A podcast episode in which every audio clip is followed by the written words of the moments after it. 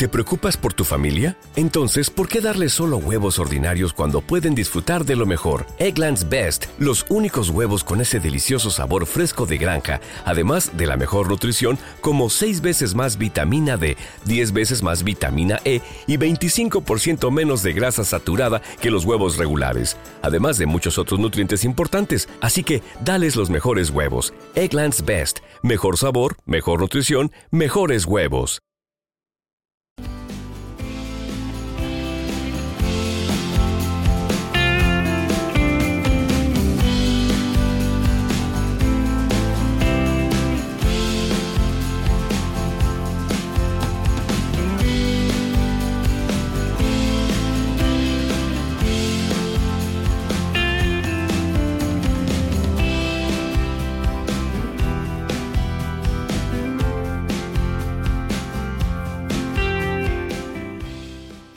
Hola a todos y a todas, bienvenidos y bienvenidas a un nuevo episodio de Hablemos de Correr. Yo soy Pablo Castillo, vuestro entrenador de deportes de resistencia. Hoy estamos en un episodio que creo que os va a interesar. Vamos a hablar de cómo integrar la velocidad en los entrenamientos de trail running. Así que os doy la bienvenida al episodio 286. Antes de nada, si aún no habéis dejado algún comentario en iVoox o en Spotify, por favor, dejadlos para que ayude a este podcast a subir en los rankings y a tener más oyentes. Y si lo escuchas en Apple Podcast, pues te agradecería que dejaras una reseña y esas cinco estrellitas que siempre vienen bien. Eh, sin más, eh, ya sabéis que podéis contactar conmigo si necesitáis cualquier cosa, eh, pues por ejemplo en el email que es pablo también os animo a que me sigáis en mi canal de YouTube, eh, Corriendo con Pablo Castillo. Eh, nada más que pongáis Pablo Castillo y os aparecerá en YouTube el, primero. Estamos ya por encima de los 11.000 suscriptores y os agradecería que si os gusta este podcast veréis que también vais a encontrar muchos contenidos en el canal de YouTube. Y si os suscribís, pues ayudáis también a que sigamos adelante. Bueno, pues como os decía, hoy eh, pues quiero profundizar en cómo integrar la velocidad en nuestros entrenamientos para mejorar el desarrollo en las carreras mm, de montaña. Y bueno, ah, ya tengo podcasts antiguos hablando sobre la velocidad en cuanto al entrenamiento para también el asfalto y demás. Pero hoy quiero centrarlo en la velocidad para las carreras por montaña. A ver, sería extenso detallar mm, todos los aspectos que quiero em, tratar, casi como escribir un volumen completo sobre esto, ¿no? Así que bueno, voy a intentar descubrir em, algunas técnicas que para mí son esenciales que podéis adaptar y personalizar para optimizar vuestras sesiones de entrenamiento. Así que sin más, vamos a desarrollar el tema. Bueno, lo primero siempre deciros que incrementar gradualmente la distancia que corremos por ejemplo, semanalmente, es algo fundamental. Por ejemplo, estar entre 40 a 48 kilómetros semanales e ir subiendo poquito a poquito. Y dentro de estos kilómetros semanales es interesante eh, que realicemos algunos de ellos con una intensidad que vaya pues de leve, más o menos el 80% de los mismos, a moderada, ese 20%, 15 a 20% de los restantes. Esto no solo nos va a preparar para la resistencia, sino que también establecerá unas bases sólidas para próximos eh, incrementos de carga. Entonces, lo que os digo, estos entrenamientos eh, no solo van a ayudarnos a mejorar en la resistencia, sino también que prepararán nuestro cuerpo a soportar mm, niveles más altos de intensidad una vez que estemos eh, haciendo nuestros retos o nuestras carreras. Bien, vamos a hablar del primer eh, ítem que quiero hacer, que sería em, entrenamientos con énfasis en la técnica. Y bien, ¿en esto a qué me refiero? Pues bueno, en las carreras eh, por montaña podemos diferenciar dos enfoques, ¿no? Uno el enfoque del descenso y otro el enfoque de la subida. Así que comencemos por el descenso. Eh, lo que son los, eh, vamos a decir, los vamos a ver, en un entrenamiento para preparar bien los descensos, lo suyo sería que las subidas y los tramos llanos se abordaran pues con una intensidad moderada, es decir, manteniéndose siempre por debajo de ese 70% de la capacidad cardíaca máxima, lo cual nos va a permitir, como ya sabéis, pues mantener una conversación. No obstante, en las bajadas, cuando os encontréis una bajada, la premisa es, por supuesto, es clara, rapidez pero con control.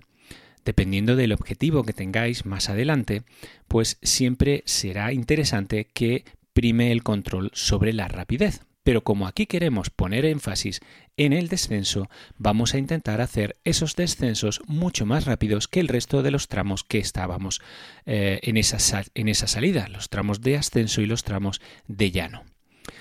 Para prepararte eh, para una carrera de montaña, da igual que sea una ultradistancia o una carrera más breve de unos 12 kilómetros, eh, la velocidad en las bajadas pues debe siempre ajustarse a que sea pues superior eh, a tu ritmo habitual de carrera, pero como os digo, sin sacrificar la técnica.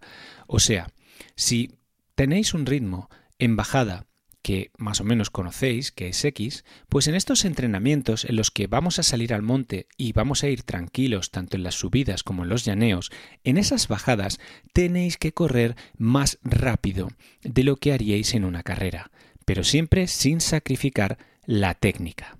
¿Vale? Bien, y ahora nos centramos en lo contrario, en las subidas. Pues hay personas que necesitan entrenar eh, esa intensidad más en las subidas para darles mayor confianza a la hora de subir y mejorar en su eh, pues predisposición a hacer las subidas. Pues aquí me gusta enfocarme en la potencia y en la resistencia. Ya os digo, eh, cuando estemos entrenando una tirada, simplemente lo que haremos es que en las zonas de subida pues pondremos un ritmo mucho más alto del que solemos tener. Y después en las zonas de llano y de descenso los haremos muy suaves para recuperarnos. Es importante, si podéis, simular las condiciones que os enfrentarán en una prueba real. De esta manera, pues vamos a ir luego a esa prueba con mayor confianza. Ahora os voy a dar unos, eh, podemos decir, unas sesiones específicas para trabajar estos dos tipos de, eh, de, momentos, ¿no? El momento de descenso o el momento de subidas. Tanto para eh, lo que son las subidas y las bajadas, os propongo, por ejemplo, 400 metros cuesta arriba, ya os digo que ya es un esfuerzo significativo, y pues a una intensidad que esté por encima del 80%, en torno al 85 al 90% de tu capacidad cardíaca máxima. A esto le puede seguir un minuto de un trote muy ligero. Acto seguido, podemos hacer unos 400 metros cuesta abajo lo más rápido posible, pero siempre, como os digo, sin perder el control. Y luego otro minuto de trote ligero. Como veis, esto podéis hacerlo en el mismo espacio. Hacéis primero la subida y luego el trote ligero muy tranquilo y luego la bajada. Este ciclo lo podéis repetir cinco veces y así se crea una simbiosis entre la resistencia en el ascenso y la técnica de velocidad en el descenso. Si vuestro talón de Aquiles son las subidas, puede también tener sentido un entrenamiento que yo llamo en escalera. Os lo explico. Esta es lo que la, idea detrás de este entrenamiento es correr los intervalos más breves a una velocidad pues como superior a los intervalos largos, pero siempre con la visión de mantener un ritmo que sea pues inteligente y sobre todo sostenible. Imagina eh, que puedes realizar dos series de intervalos que comprendan lo siguiente. 4 minutos, 3 minutos, 2 minutos y 1 minuto, con recuperaciones activas o trote suave o incluso pausa breve entre cada segmento exigente. De esta manera, en esta, podemos decir, entrenamiento en escalera, lo que haríamos es que en los intervalos largos, los intervalos de 4 minutos, por ejemplo, haríamos algo muy tranquilo y luego iríamos incrementando la intensidad conforme van pasando los siguientes intervalos. El de 3 minutos un poquito más fuerte, el de 2 minutos un poco más fuerte que el de 3 minutos y el de 1 minuto casi casi a tope, ¿vale? A ese tope que podamos mantener durante un minuto. Pues bueno, estos son dos estrategias que creo que os pueden interesar y os pueden gustar a la hora de mejorar tanto en la subida como en la bajada. Y bueno, como corredores de trail sabemos que eh, la variedad y la constancia son los pilares fundamentales para progresar. Aunque pueda ser suficiente una sesión intensiva a la semana, para mi gusto lo ideal es alternar diferentes entrenamientos que puedan estimular todos los aspectos de nuestro rendimiento y por supuesto todas las vías metabólicas. Por ejemplo, Podéis empezar la semana con un entrenamiento en escalera, como el que os he comentado, y terminar la semana con una carrera más larga, una tirada larga, en la que incorporéis segmentos a ritmo moderado, ya sea en subida o ya sea en bajada. No los mezcléis en la misma, ¿vale? Decidid que ese día vais a trabajar las subidas o las bajadas, ¿vale? Pero hacedlo así, porque si queréis trabajar las dos, no se trabaja ninguna bien, ¿vale?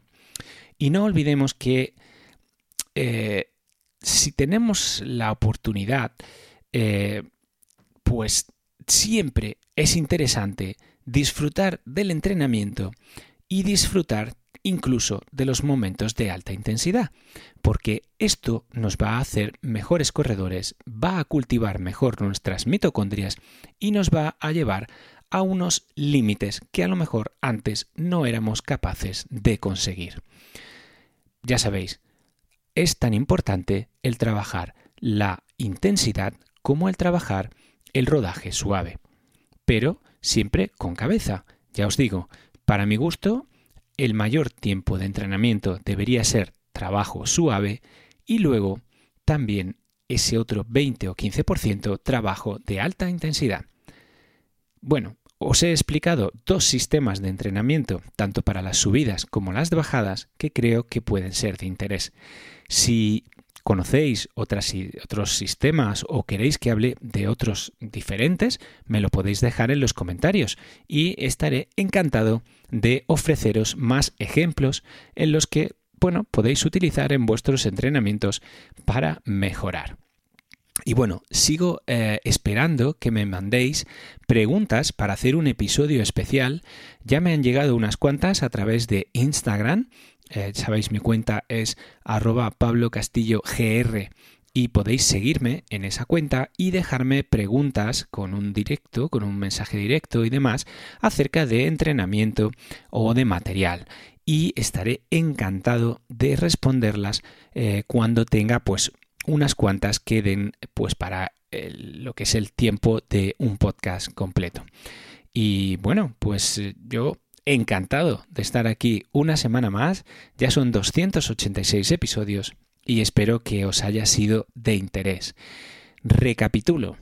Podemos hacer entrenamientos eh, tanto de eh, subidas como bajadas para trabajar la velocidad en el trail running y hay como dos modelos. Uno, el ejercicio de subir y bajar con un intervalo suave, eligiendo la distancia que queremos hacer, subir fuerte, estar tranquilos y luego bajar fuerte, ese que lo podemos repetir cinco veces, y el otro es la estrategia de correr en escalera, ¿vale? En la que hagamos, por ejemplo, cuatro minutos, tres minutos, dos minutos y un minuto, ¿vale?